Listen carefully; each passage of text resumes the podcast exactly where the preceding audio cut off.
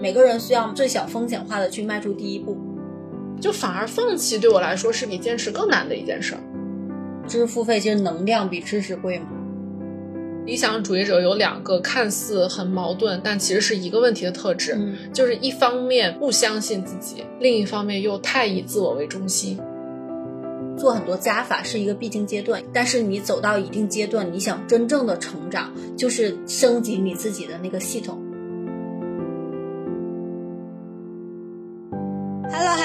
家好，这里是艺人公司。然后今天采访琴琴的第二期，聊一聊她的创业。那我们再次欢迎琴琴，然后请琴琴给我们做个自我介绍吧。我是琴琴，我是唯有的创始人。然后唯有之前我们叫它职业成长平台，嗯啊、但是现在因为我把我的视频号改名为“琴琴生活方式创业”，所以我们会逐渐的把这个品牌去塑造成一个生活方式创业的平台。就是，其实生活方式创业怎么理解它？我觉得就是一种小创业，嗯啊，就是和传统的那种以强增长逻辑驱动的那个创业不一样的，更多的是把创业作为一个让自己去实现自己理想的生活状态，并且把这个工作真的作为自己理想生活的一部分。然后自己可以去掌控它的节奏，嗯然后真的去做自己享受的事情，是这样的一种感觉。然后就我自己现在是处在这种状态里面，然后也希望能够带着更多的人一起走向这种状态吧。嗯，对，所以我们现在在做的大概是这么一件事情，好像还是没说清楚。啊，然后呢，具体到产品上，我们现在有一个产品叫“快乐搞钱副业训练营”。快乐搞钱是我们的一个算是品牌 slogan，嗯啊，用了一句非常俗的话 来让别人知道我们是干什么的。然后副业训练营的话，其实是借助副业这样的一个场景，去带着大家去实现那个理想的生活状态。嗯对，只是说像什么生活呀，像什么个人成长这种词儿都非常虚，它需要结合到一个大家能够快速认知的场景上。嗯就不管是从这个产品的交付本身的清晰程度，还是从对外这个营销品牌上能够吸引眼球的程度来说，嗯它需要这样一个场景。但是我们做的远远不是教大家做副业这件事儿。嗯然后也和市面上的大众认知里面的那种教你一些具体的技能或者具体的某一个副业方向那种副业课是完全不一样的逻辑，大概是这样。然后再往前追溯一点历史的话，唯有是我二零一八年在美国工作一年之后创立的。然后那个时候是一个教育从业者和准从业者的社群，嗯然后我是在一八年到二一年三年的时间，其实都是把唯有呃作为副业的，甚至一开始的时候甚至都不能算副业，只能算是一个爱好吧。嗯对，然后一步一步发展到现在，中间也经历了好几次转型，然后到现在，我觉得至少在当下，我会觉得现在的唯有和我自己的生命状态和内核是最贴近的，是我最舒服的一个感觉。嗯嗯，你觉得介绍清楚了吗？没有，我如果用一句话介绍琴琴的话，如果今天听这期播客的朋友，你想快乐搞钱做副业，那找琴琴就对了。但我就觉得副业又局限了，哎呀，真的是说不清楚。算了，一会儿慢慢说吧。嗯嗯，对，就是我觉得琴琴这个创业还挺有意思，因为它的业务核心在私域，然后我觉得有很多东西又又又做这种职业转型啊、探索啊，所以其实我们俩的这种交集还蛮多的。虽然我们没有直接一起做事情，但是其实我们做的事情是相似的。对，底层是底层是相似的似的。对，那从我们最开始聊起，你的创业或者你的这个副业开始是从一条朋友圈开始的，就是、感觉好不正经啊，这个事哦儿，这个要呃，对，这个再往前说就更加不正经了。嗯就是这条朋友圈为什么会发？嗯呃，这个我从头讲起吧。就是我在宾大上学期间，尤其是第二年，在我面临求职的巨大压力，尤其是作为一个外国人嘛，然后而且还是个文科生，在美国找工作确实非常非常艰难。嗯然后那个时候很幸运，刚好我们学校的一些在校生和毕业生发起了一个 mentor mentee 的项目，就是导师请这个校友来做导师，然后带着在校生。不管是在学术方面还是在职业发展方面，可以给到这个一对一的支持。嗯所以我就参加了这个项目，然后作为这个 mentee，就是导生，嗯。啊，然后我被匹配到了一位在谷歌工作的一位校友。这个一整年的 mentorship 对我有非常非常大的帮助。呃，我的这位 mentor 他真的是细到帮我去改简历啊，然后帮我做模拟面试啊、等等，这些是当然很直接的，有点像求职辅导，但是在这个过程中，他渗透了很多职业素养的东西在里面，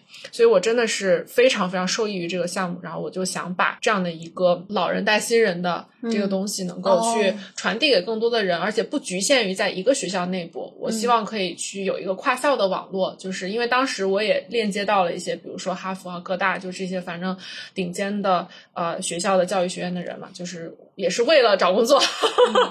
对，然后就希望能够在学校之间也有这种信息的互通。然后除了这种一对一的 mentorship 之外，我也发现这种链接本身它就非常非常有价值。就是一方面是这种实在的价值，就是它能够给到我很多一手的信息，因为我们从网上看到的很多关于这家公司的一些情况啊，然后某一个职位是做什么，它是很扁、很平面化的一个信息。但是你通过一个真实的人跟你讲，就是他每天都在做什么，然后他是怎么一步一步，可能从一个刚毕业的学生，然后一路走到，比如说一个公司的 VP 啊，就因为我那个时候还打了很多 networking 的电话，嗯，然后就就就获得了很多这样真实的人生样本、职业发展的样本，我就。会觉得这个事儿特别有价值，我就想织这么一张网，然后让更多的人可以在这样的一个社群里面去听到这样的一些故事，看到这些样本，然后给自己很多的力量啊！这个是这些样本的这个实在的价值。然后另一块其实就是情绪价值，就是当你看到哇，原来可能这样的一个，比如说背景很普通的人，他真的能一步一步走到那么高的一个位置。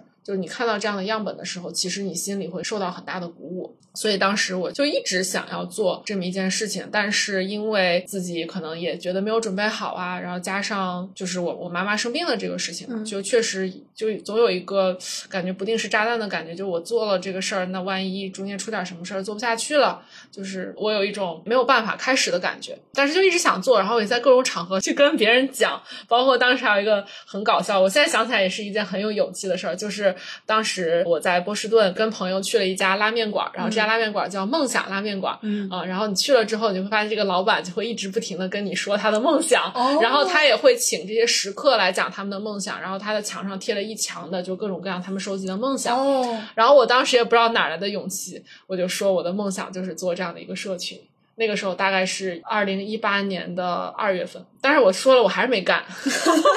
好多人都这样啊，对。然后到了五月份，那个时候，啊，又是我当时的男朋友，现在的老公。对，那个时候其实我们刚刚重新重新在一起，然后就是他到波士顿来看我，我就又跟他说了这件事儿，就我也不止一次跟他说我想做这么一个事儿，然后他当时就说：“你都说了那么多遍了，你为啥还不开始做呢？你执行力这么差的吗？”然后我当时就被激将了，你知道吗？就是。因为我是一个执行力超强的人，嗯，我真的不能接受 别人说你执行力差，别人说我执行力差。然后我当天晚上回去就发了那条朋友圈，然后你的创业就开始了啊！对我当时就是觉得我又有点害怕，就是我要一个人去做准备的话，我可能又要花很长的时间，所以我干脆就先相当于先把这事儿发出去，然后这个说出去的话就是泼出去的水，我就不能再退缩了。所以呢，就发了一条朋友圈，说我要做巴拉巴拉这个事情，把我的想法描述了一下，然后有没有想跟我一起做的小伙伴可以来联系我。然后第二天就有九个人来联系我，那就开始了，这个项目组就成立了。对，而且当时就是大家都在中美不同的城市，所以我们从一开始在二零一八年就是先进的远程协作办公团队，远程协作的形式。嗯，对，然后真的是很先进的生产关系了。但是这些完全都不是被设计出来的，我当时对这些东西一无所知。嗯啊，就只是想做这么一件事儿，然后发了条朋友圈，然后召集的人都在各个地方，那我们就这样了。然后一开始也没有用什么工具，就是微信群，嗯，然后在群里面拉个群语音，大家就开会了。天呐，就是这么一点点起来的，好神奇！而且那个时候我的微信也没现在这么多好友吧，可能也就一千多人吧。嗯嗯，一千多人就能组织一个八个人的团队了啊，十个人嘛，加我自己十个人。虽然其实并不是大家都在干活，但是毕竟大家加入了。然后虽然在创始期百分之九十五的事儿也是我自己干的啊，但是我会觉得有一些有有几个人一起会更有动力。对，嗯，好神奇。那这三年，我问一个更土的话题，就是你赚钱了吗？没。第三年赚了点钱，所以这个才是就推动我出来的原因啊！但是，哎，我我可以暴露一个数据啊，就后面的我就不暴露了。第一年不重要，当然第一年是个半年，因为我们是一八年六月底的时候正式上线，嗯，啊，然后到十二月 那一年一共两万多。好多呢，就副业啊，这是一个月平均三千五呢。嗯，但是还有那么多人一块的，对不对？对。当然，我们所有人都是志愿的嘛。嗯嗯。嗯，就收了一丢丢的那个社群的门票钱而已。但我觉得是不是非常有热情的一个事情？那当然是。嗯。第二年呢？第二年，反正后面就开始多了一些嘛，但是那三年就没有一年到百万啊，都没有到。那看来现在到了，人过了过去时了。嗯，是好吧。嗯那那三年，你觉得现在回过头来看，因为我也干过很多不赚钱的事儿，嗯，但是我说真心话，非常赚钱和非常不赚钱的两个时期是最开心的，中间是最难受的。从我现在的体验而言，就非常赚钱，也不是说非常到一定程度好啊，好精准啊！相对来说，是的，我就是我去年是我很难受的一年，对，就是在中间，就是就是创业第一年，就真的创业了之后，你还那么点儿，那肯定是不行，嗯对吧？而且那时候我还有全职员工，嗯，那你从这种副业的状态，一年两万，就真的这个还没我当年自己干的时候赚的多呢。我自己就是在做唯友之前，我做留学做求职，嗯很赚钱，就就是是一一个月就是五位数，嗯，嗯，一个人做，而且我大概一周只花四个小时，就因为客单价。那何苦呢？对对呀、就是。其实我后来就是在做唯有之后，我那些业务还又做了一段时间，但是后来就觉得没啥成长，嗯，就就都是能赚钱，对，就只是赚钱而已，就没意思。我也不不缺那钱吧，所以就是老天知道琴琴不缺钱了，干点缺钱的事儿，是不？就是但真的创业之后，还是发现真缺钱，就是副业和创业完全不是一回事儿。因为我们身边很多创业者发现，其实真的不赚钱的早期是非常有热情，也非常有成就感的。我觉得好像很多人的必经之路，有一些人，我上一次采访一位嘉宾，他就是完全没有经历过不赚钱的阶段。哦，羡慕说了。他每一个阶段就是业务稳定的翻番，从百万到千万这个状态，就是、嗯。当然也是之前就是做了非常多的规划和这种目标。但我发现其实身边大多数创业者，尤其从副业、自由职业到个体创业这个阶段，还是经历了一段没赚钱的时期，但是大家成就感也蛮不错。对。然后。忽然到某个阶段，别人问你赚多少钱，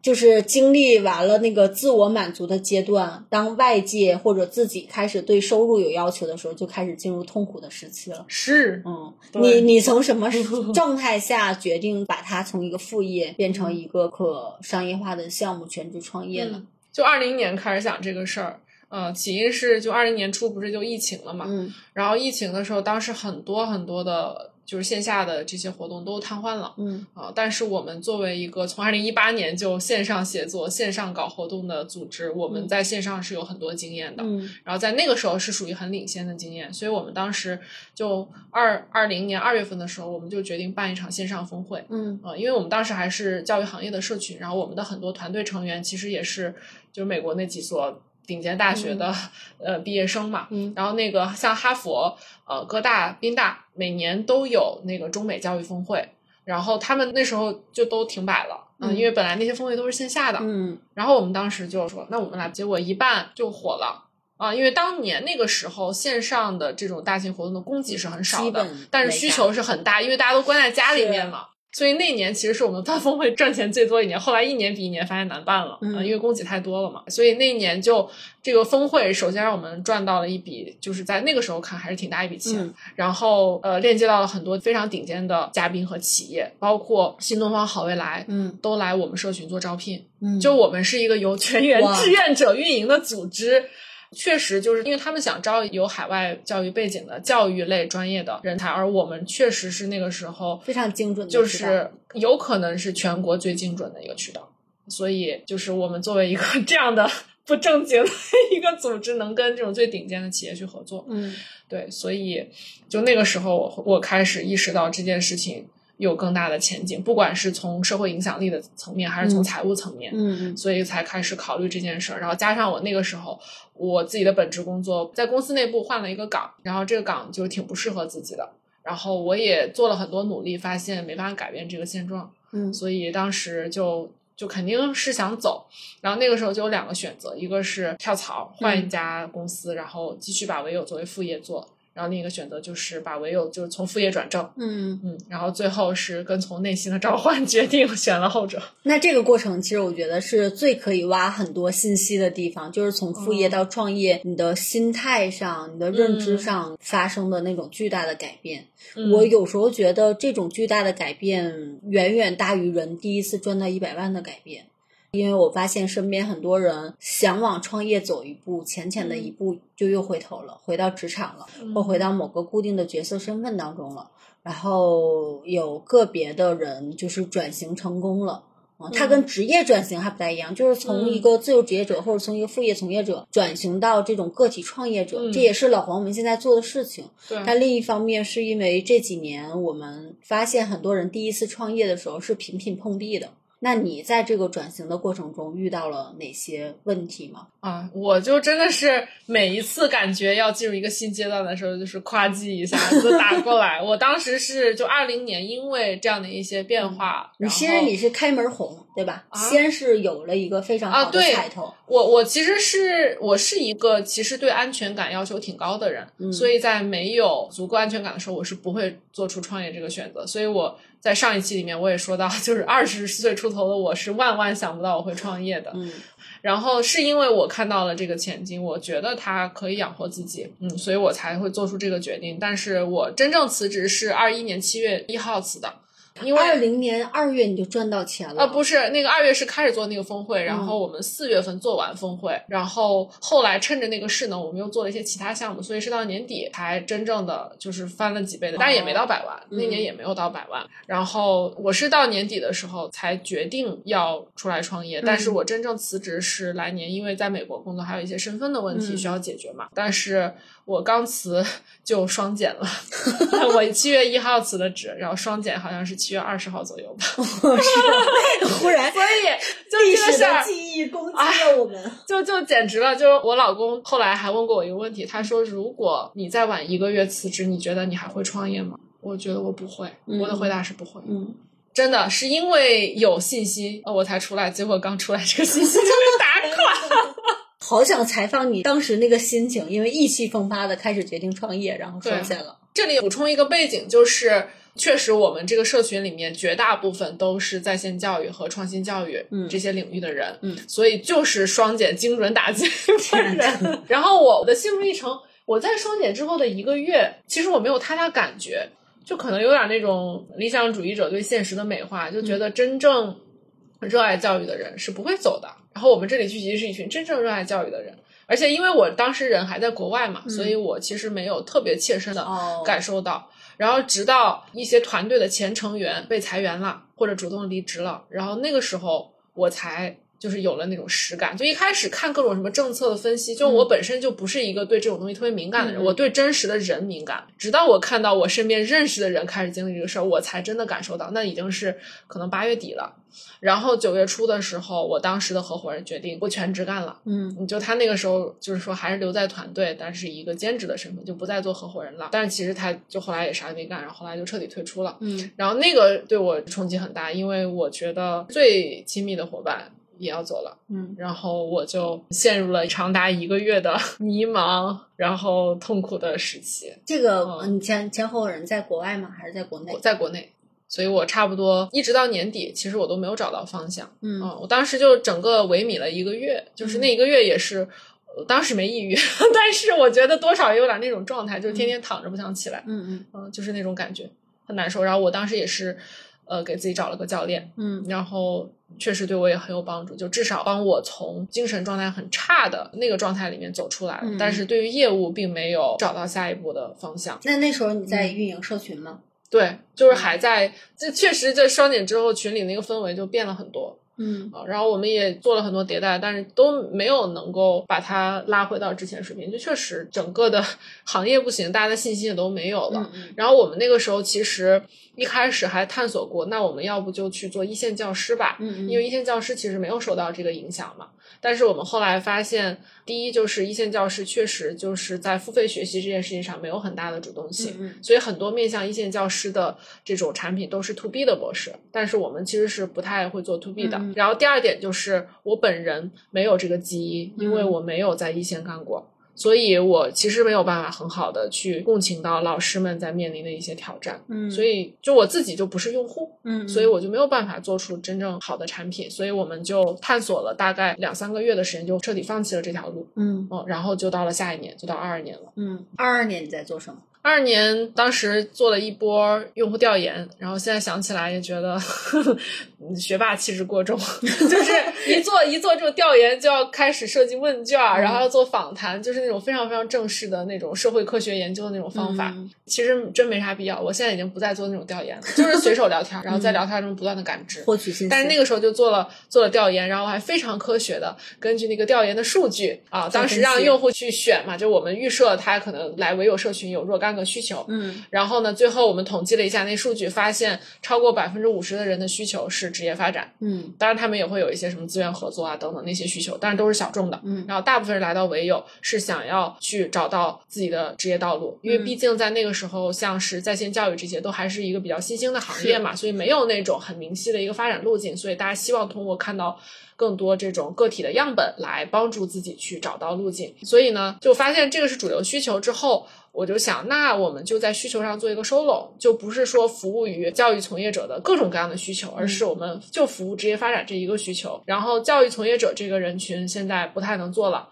那我们就去做一下拓展嘛。然后当时是我的一位团队成员，他有一个很有意思的洞察，就是因为我们有很多是海外的教育学院毕业的嘛，嗯然后这些研究生出国去读教育的学生，他们在本科期间学的专业基本上就是不外乎就是什么中文、历史、哲学、英语、社会学，嗯啊，就是这种人文社科类的专业。而人文社科类专业确实这些毕业生他们在职业生涯规划，然后求职，包括进职场之后的发展，就是特别迷茫，就是最迷茫的一群人。咱就是社会啊，对对对，所以当时就说，哎，那我们就把这个人群从教育人扩到文科人哦啊，所以我们是在大概二二年一二月份的时候，我们定到了这个方向上，然后就顺着这个做了我们那年的那个峰会。嗯，就是我们二零年和二一年做的都是教育人峰会，然后二二年就做的是一个职文科人职业发展的峰会，然后做的也还不错。嗯，但是就是这个方向上，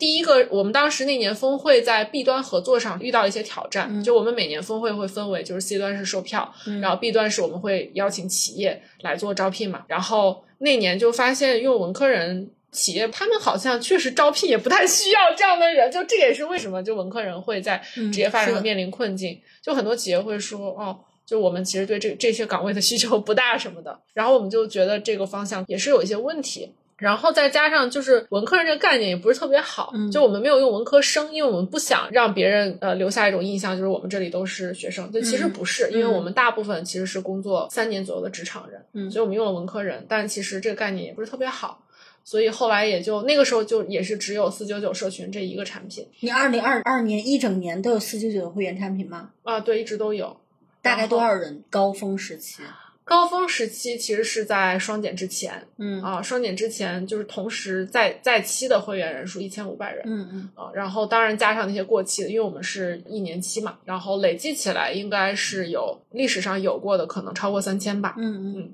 然后，但是那个时候其实二二年我们社群就已经不足一千人了，嗯就它其实是在一个下滑的趋势。然后是后来在二二年七月份的时候，就当时我已经开始做自己 IP 了，开始做一些直播什么的。哦，所以那个时候你才做 IP。我是二二年五月才开始做我对谈直播的系列，嗯，之前都是就是只是社群里的人认识你，知道你组织了这个项目，并没嗯有有太多外界的这种联动。没有，哦，然后包括你是括纯纯的，就是人拉人的形式在做那个唯有的社群，哎就是你没有什么做公域流量，或者以你 IP 为核心没有啊。去发动。呃，就是这个事情是这样的，如果回溯一下的话，唯有的第一批用户是从我公众号来的。嗯啊，因为我找到工作之后，我写了一系列求职的干货，然后吸引了一批粉丝，然后是那批人非常精准的转化成了我们社群的第一批用户。嗯，然后后来就是可能更多的就靠转介绍，明白。嗯，对对对，是是这样，而且那个就是其实从我开始做唯友之后，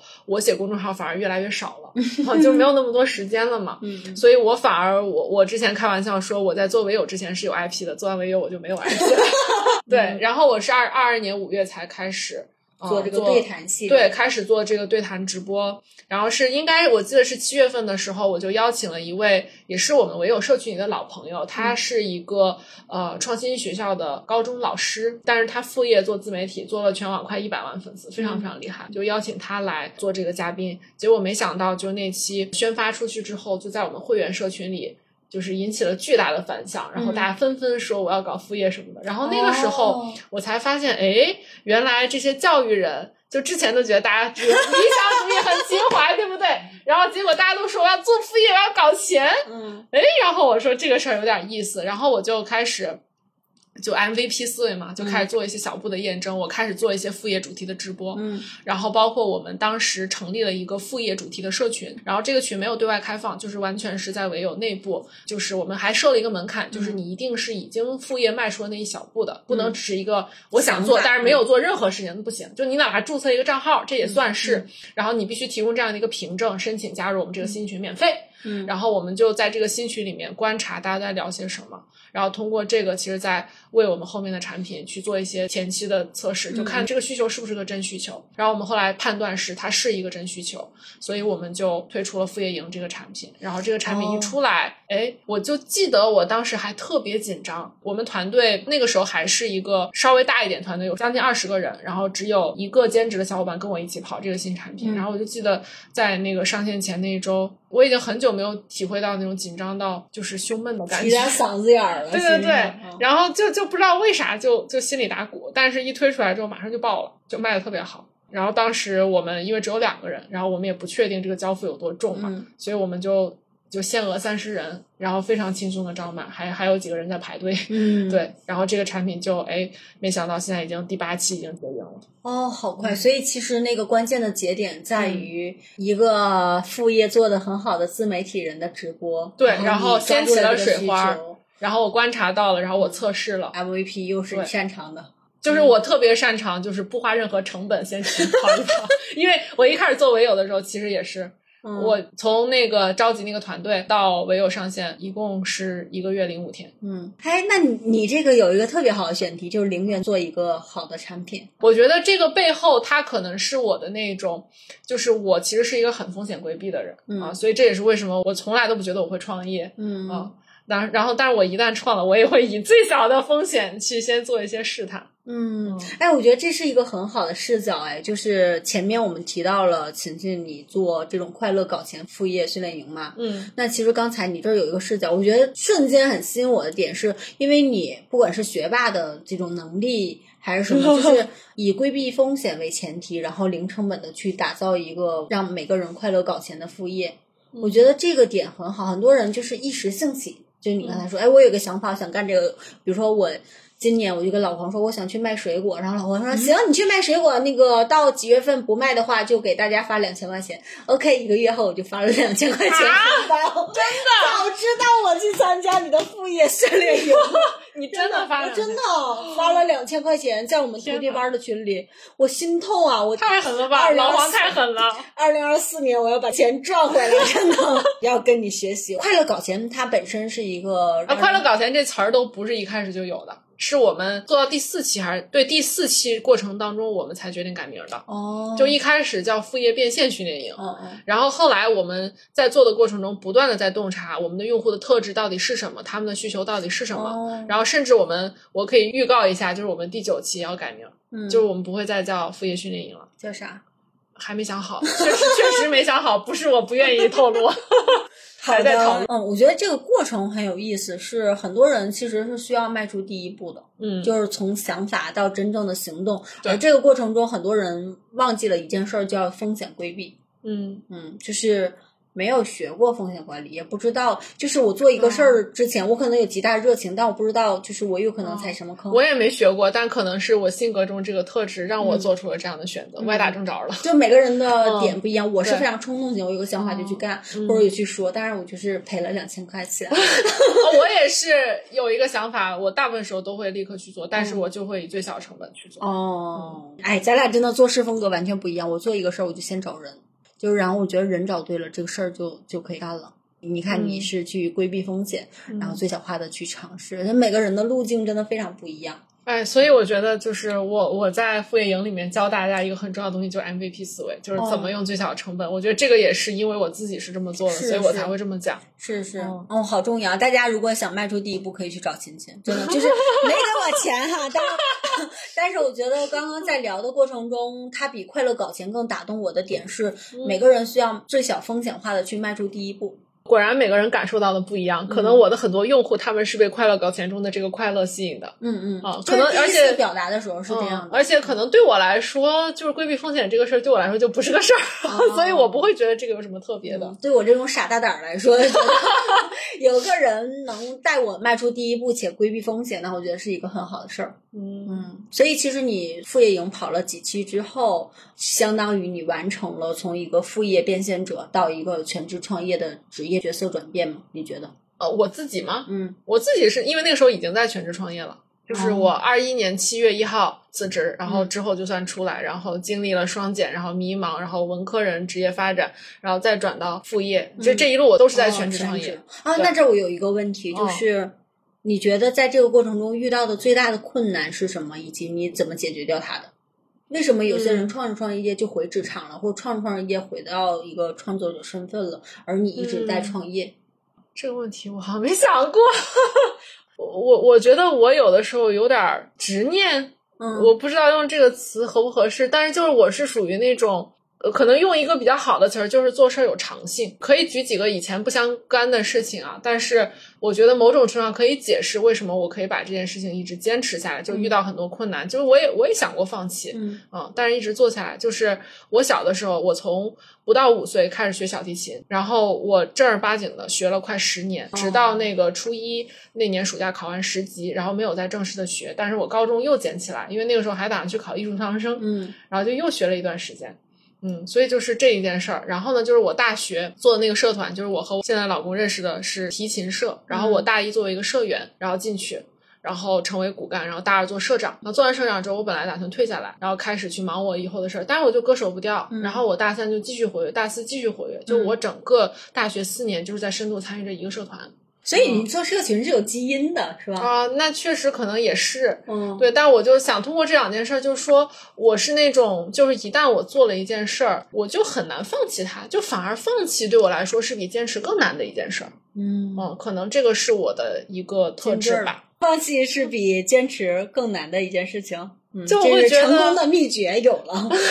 就我觉得放弃，就尤其比如说我刚全职创业，然后就遇到双减，就如果在那个时候放弃，我就觉得就是不甘心。嗯一方面是自己的不甘心，然后另一方面，我觉得也有一些，就是我在上一期里面聊到的这个内外评价体系，我就总觉得外面有人在看着我，就看我笑话。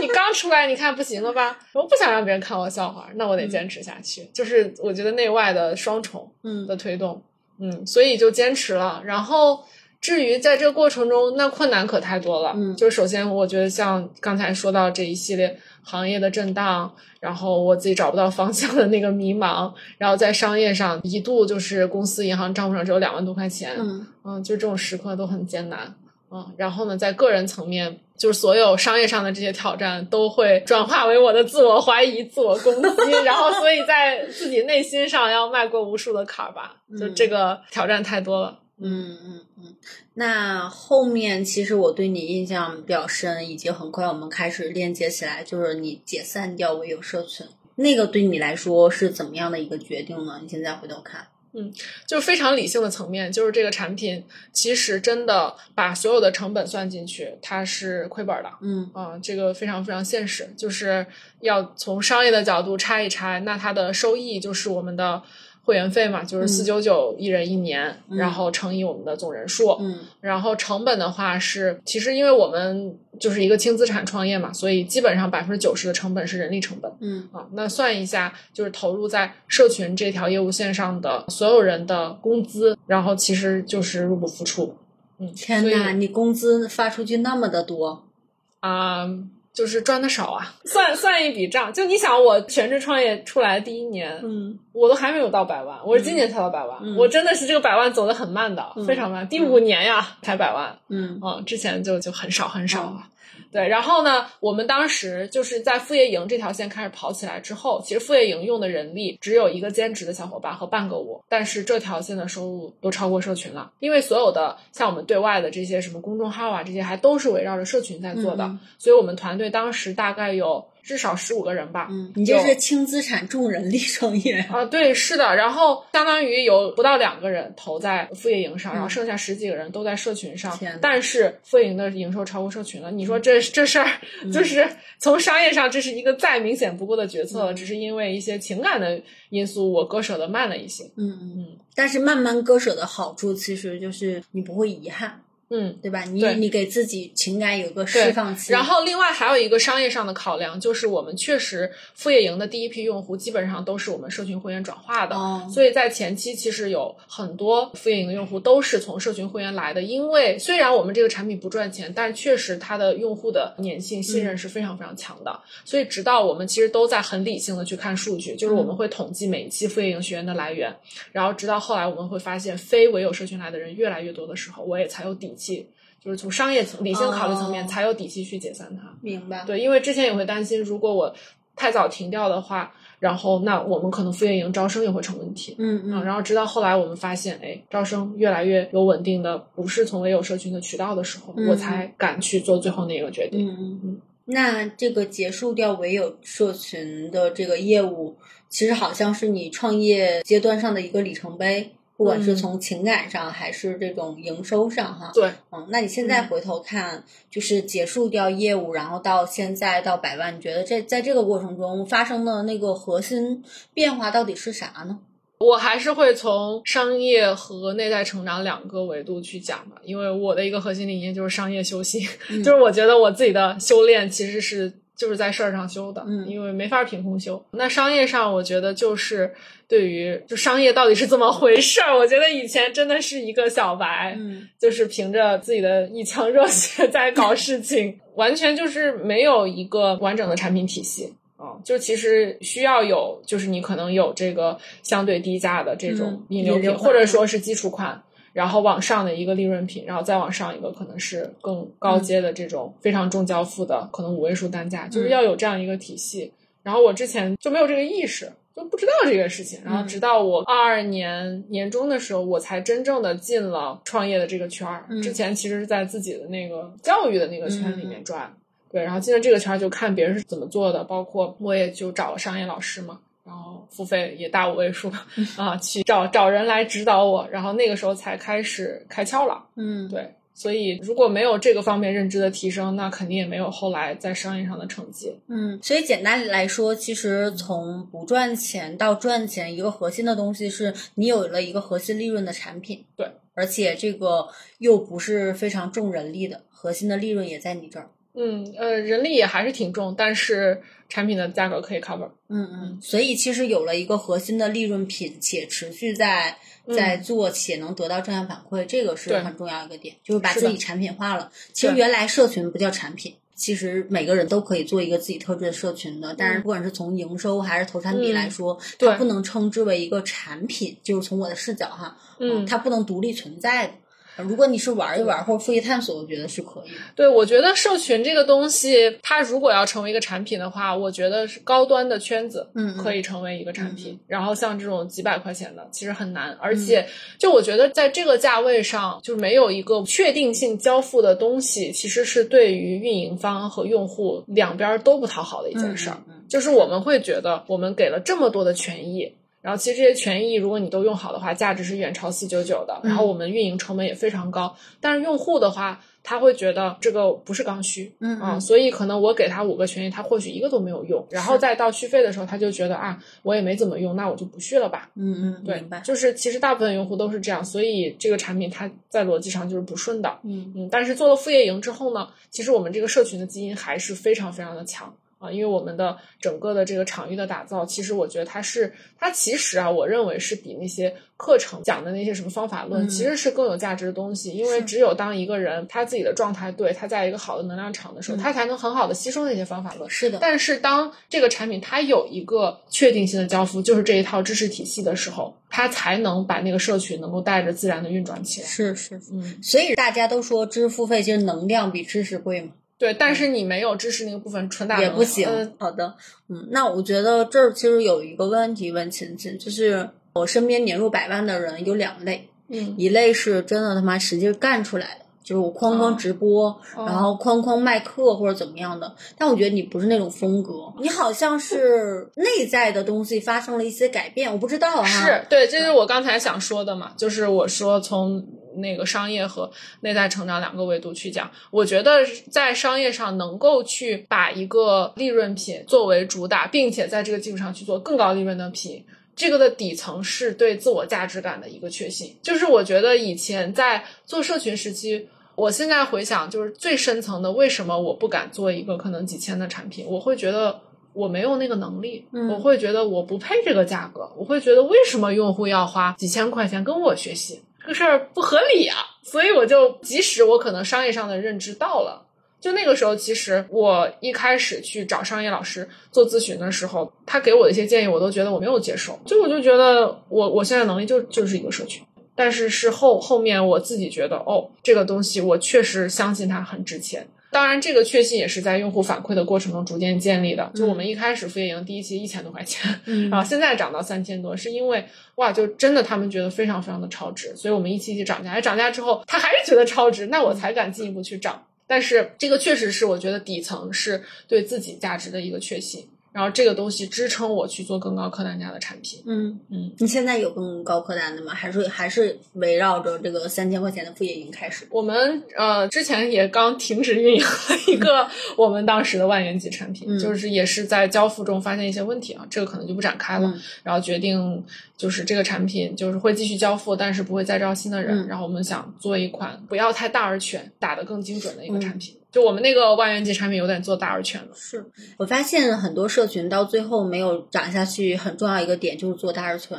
如果不管你是卖四九九的社群，还是四十九的社群，还是四万九的社群，如果你解决一个刚需痛点问题，这就够了。不管它是标品还是非标品，而很多人踩的坑就是给的太多了。哎，这个点背后，我觉得要回到内在成长这个维度的另外一个点，就是不要讨好型人格。嗯，就是我我会反思，包括我在做副业营的过程中，我们也发现这个副业营有大而全的那个倾向。然后我就觉察到这一点之后，我就跟团队有有讨论。然后我说，我们好像做啥事儿都会这样，就是越做越重，越做越重，是不是因为我们有点讨好型人格？就是用户提出什么反馈，我们就接受，嗯我们觉得这个是一个需要解决问题，我们把它加到产品里面，然后越加越多，然后团队也很有共鸣，就是大家都会这样子。然后我们发现了这个点之后，就要去警惕它，然后需要及时的提醒自己去做减法。嗯嗯，是，这我跟老黄讨论过很多次，我发现很身边很多创业者，包括过去我自己，就是永远不断的满足用户的需求对，就是对，而且你发现永远满足不了，对今天给了这个，明天给那个，然后我曾经在年初的时候问老黄一个问题，他我说你就交付这个吗？真的讨论这个问题，我会觉得交付很多的人才是真正有责任心的人。后面老黄跟我说一句话，我印象很深，就是他说他相信每个人都是成年人，然后以及他也相信他给的单一价值就足够了。嗯这个所谓的单一价值，不是说它只提供一种服务哈，嗯或者只解决一个问题，而是它明确徒弟包是一个什么产品，解决什么问题；新个体创业加速器解决什么问题；读者营解决什么问题，绝对不会说在读者营一个四九九的一个订阅类产品，说我要给你加速器的服务。嗯对，但是其实早些年刚开始，尤其是从社群创业，尤其是一个人情社会的时候，你会发现永远都要给更多。然后后面我经历了什么呢？因为我一直没有自己的产品嘛，嗯，然后我就发现我身边的朋友很多私域运营都找我问问题，嗯然后下一次他付费的时候就给别人了，然后付完钱给别人之后，他还继续问你。，Oh my God！呃我我还倒还没经历过。我真的经历了太多次这样的，后面其实也是这个契机，我发现我要做一个自己的产品，嗯嗯，然后跟身边朋友交流，很多人都这样。我会发现为什么，其实就是你没有给自己的价值定一个合理的价格。对，你也不能怪你的朋友，因为你也没有一个产品。对，朋友说给你付费的时候，你觉得哎呀，朋友嘛无所谓，哎是嗯，但是他其实是想解决这个问题的。对，嗯，所以当时我看到你做快乐搞钱副业以后，觉得所有转型期的人最小化 MVP 都应该去找琴琴，就是 这个不是因为播客给做广告，是真实的感受。你会发现市面上真的在好好做产品且适合做产品的人，没有想象中那么的多。嗯你总觉得说，哎，市面上好老师太多了，好产品太多了。但我觉得好产品、好老师、好的能量场聚集在一起的，其实产品很少。所以那个时机我就觉得，哦，那有一天要采访一下琴琴，就是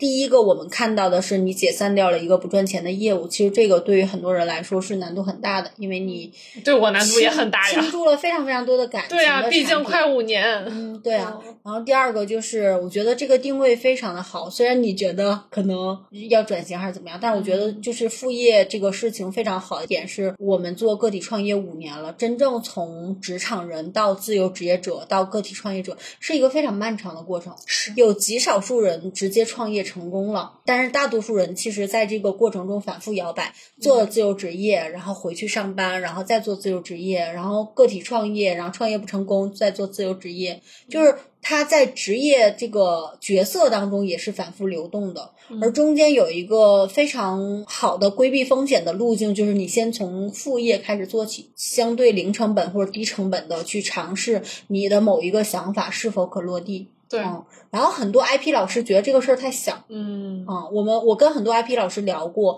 就是大家都想做 IP，然后教更优秀的人，然后呃一年就是没事儿就一整小目标，一百万、一千万、一个亿的。但是对于很多刚转型的人说，你赚到自己的第一个一千块、五千块、一万块、十万块，其实是很重要的。嗯所以刚才聊到这儿就，就想说，如果今天听到这期播客的朋友，你其实，在这种职业摇摆中，真的非常非常正常。所以这也是我非常好奇，秦晋从一个职场人到一个副业者，然后到一个全职创业者，然后支持所有人完成就是副业的探索，就是在教过去的你自己，是吧？对，嗯是的。当然我，我觉得我现在是带了更多的东西。嗯，尤其这一年吧，我还是又回到内在成长这个点上。真的，我觉得很多商业上的东西它是方法论，然后这个比喻也是我从别人那里听到的。但我觉得讲特别特别好之后，我就一直就也融到我自己的东西里面去讲，就是所有的这些知识、方法、工具、理论这些东西都是 A P P。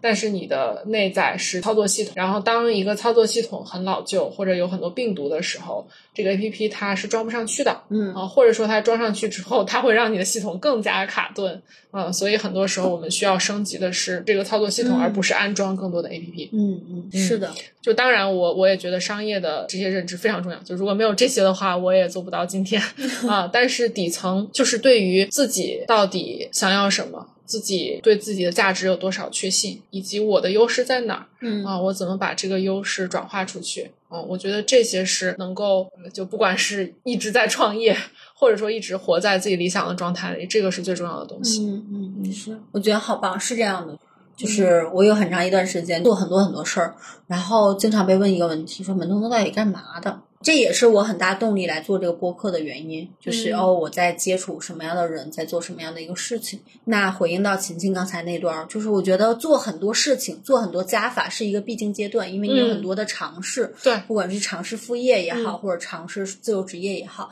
但是你走到一定阶段，你想真正的成长，就是升级你自己的那个系统。而不是下载很多 A P P，那这个也是你尝试了足够多的之后，你留下那个最重要的、最心动的，甚至是身体信任的选择。对，嗯，是。那我们这一期的最后，请秦静跟我们分享一下，就是如果现在很多职场人想创业或者想转型，或者你在副业营销的最重要的那个三点经验，跟我们分享一下，不管是心态上的、内在成长的，嗯还是真实的技术层面的。我觉得嗯就是我们之前把我们的目标用户定位在。呃，就是在精神层面特质上定位在理想主义者，当然我们后面可能会对这个定位做一些调整。但我发现理想主义者有两个看似很矛盾，但其实是一个问题的特质，嗯就是一方面不相信自己，另一方面又太以自我为中心。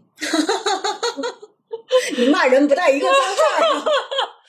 扎心了，嗯。对，就是像这种配得感啊、自我价值感不够，嗯。啊，这个是阻碍很多人去往前走的，我觉得非常底层的一个原因。嗯。但是另外一点呢，又太活在自己的世界里面，然后就是做很多事情的出发点是我自己的某个想法，嗯而不是用户的真实需求。就一方面你你好像很在意别人怎么看，但一方面你好像又没有那么在意。嗯，对，所以我觉得在心态上这两点要同时去破，就是一方面你要把自己当回事儿，嗯一方面又要不把自己当回事儿，就找到那个状态，哦，我觉得才能往下一步去走。嗯对，所以我们在这个产品里面，其实会很注重在这两个点上去给大家一些加持，嗯就是在那个对于不够自信、配得感低这个问题，就是通过各种各样的夸夸、话式夸夸、各种夸夸，真的会有用。当一个群里有很多人在夸你的时候，你很难。不变得自信那么一丢丢，嗯，对吧？然后呢，在这个关于不去考虑用户需求这点，就会我首先会鼓励大家先去做，就是因为如果你一上来就他有一个 idea，然后你就非常客观的